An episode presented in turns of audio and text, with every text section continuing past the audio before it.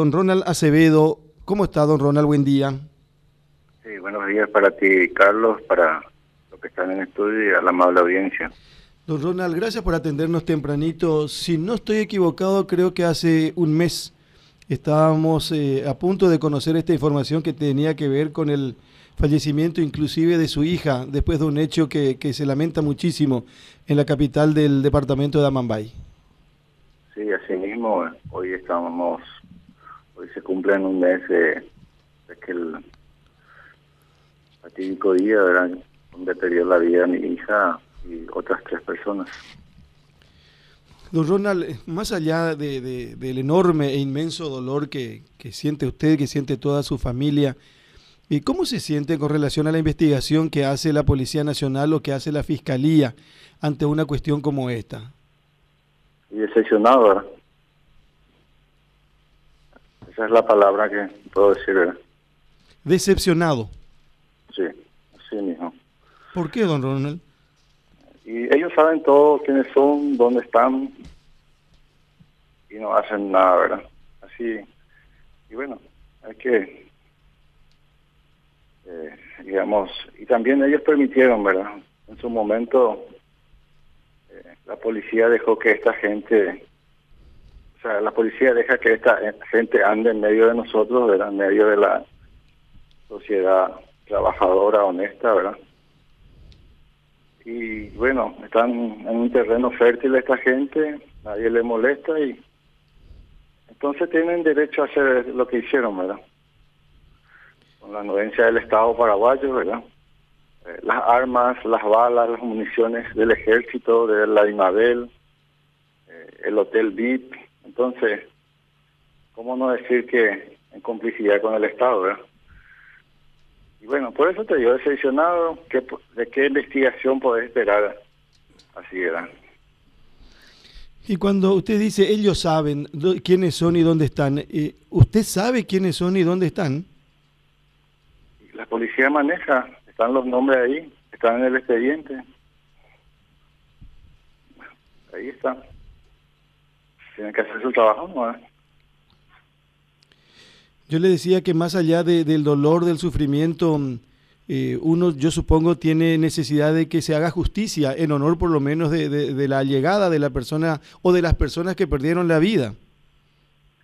Pero aquí ocurren 130 homicidios por año y las estadísticas te hablan que poco o nada se resuelve ni se investiga. Entonces, el caso de mi hija es un caso más. Entra para la estadística, ¿verdad? Es muy fuerte eso, don Ronald. Un caso más. Porque es cierto, y tiene toda la razón del mundo. Hasta diariamente la gente pierde la vida en diferentes circunstancias y solamente se reduce a decir un ajuste de cuenta y punto.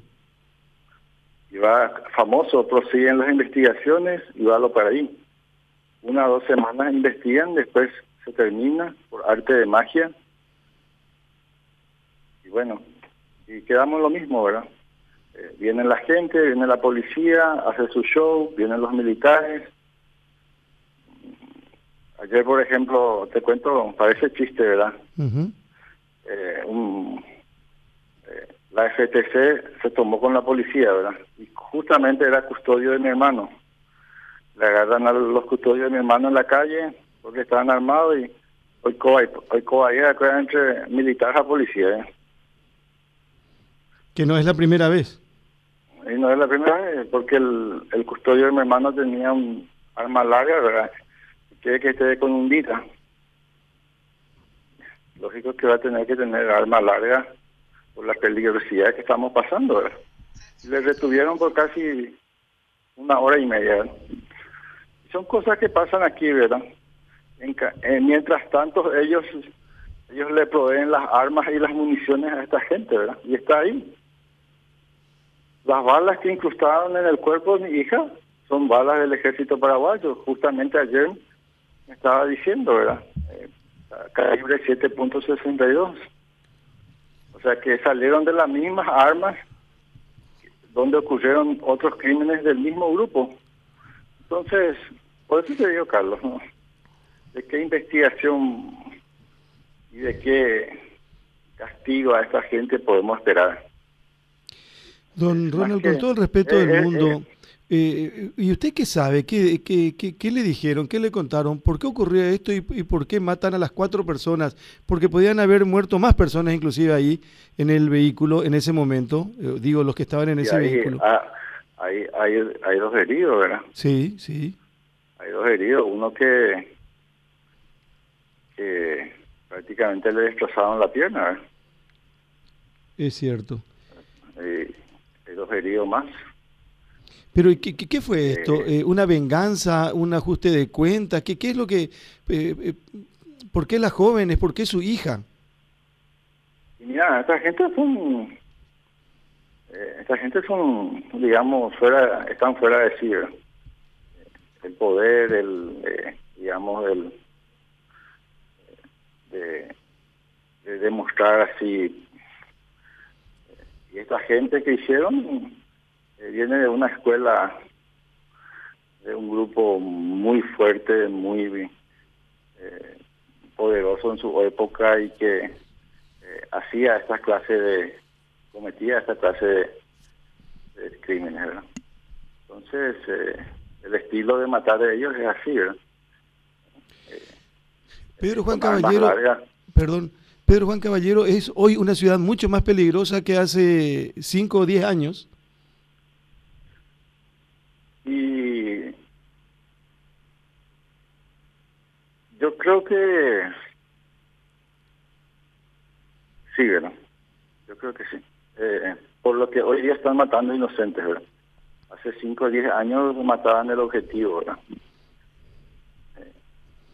Hoy matan inocentes, gobernador.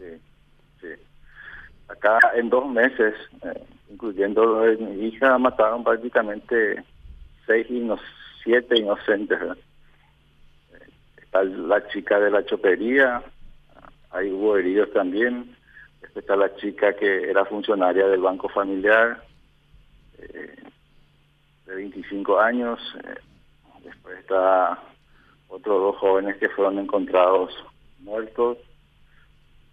Y así, eh, la estadística es, hay muchos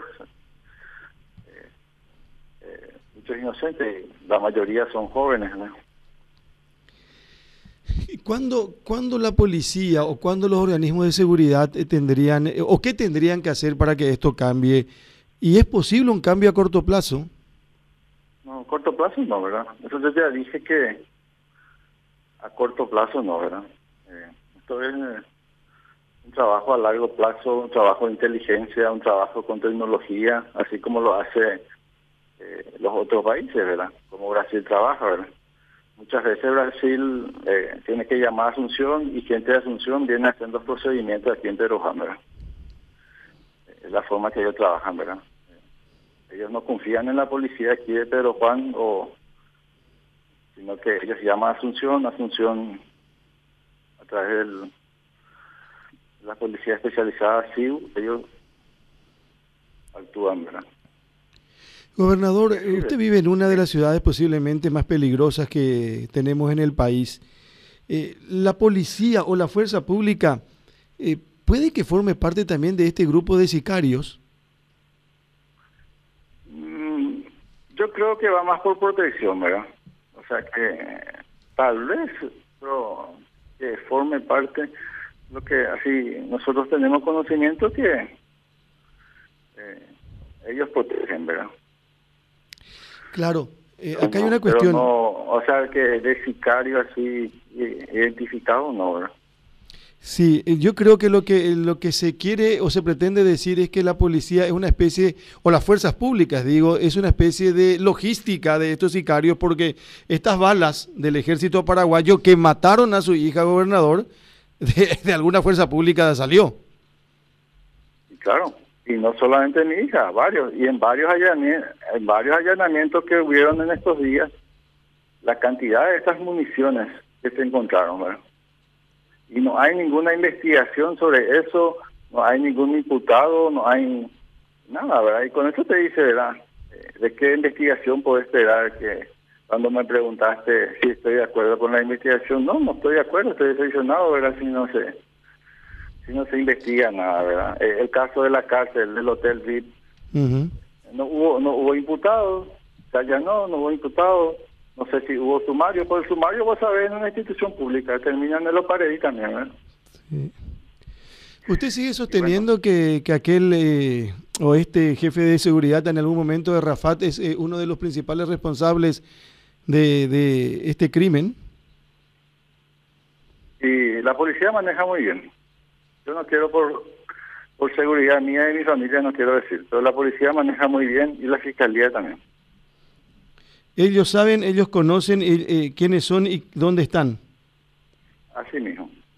¿Alguna vez usted hablando con Carlos Peralta acá Radio Primero de Marzo le dijo que en un momento eh, pensó o piensa irse del país ante esta situación? Incluso dijo, si no me matan antes, dijo gobernador. Y mira, todo puede ser, ¿verdad? Todo puede ser. Eh, en este momento estamos en un proceso eh, difícil de la familia, ¿verdad? Estamos tratando de, pisar tierra, de después para decidir nuestro futuro. Pero si las cosas continúan así, para ningún ciudadano va a ser viable habitar esta parte, ¿verdad? Gobernador, muchísimas gracias por hablar con nosotros, por compartir con nosotros. Le enviamos un abrazo desde Asunción, desde Radio Primero de Marzo. Y ojalá que pronto se haga justicia, no solamente con relación al caso de su hija, sino que de otra tanta gente inocente que perdió la vida en los últimos tiempos en el Amambay. Así mismo, muchas gracias a las órdenes.